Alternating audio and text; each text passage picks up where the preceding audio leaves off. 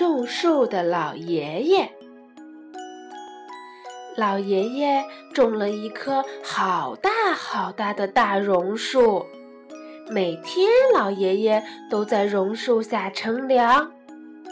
有一天，老爷爷不来乘凉了。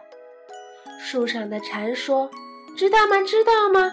种树的老爷爷生病了。”鹅妈妈说：“老爷爷种树给大家乘凉，我们该去看看他呀。”于是，小动物们赶到了医院。青蛙给老爷爷唱歌，小狗给老爷爷讲故事，鹅妈妈给老爷爷倒了一杯水，小猪呢给老爷爷采了好多野花。老爷爷好开心呀！老爷爷给大家带来了一片绿荫。大家给老爷爷送去一份爱心，真好。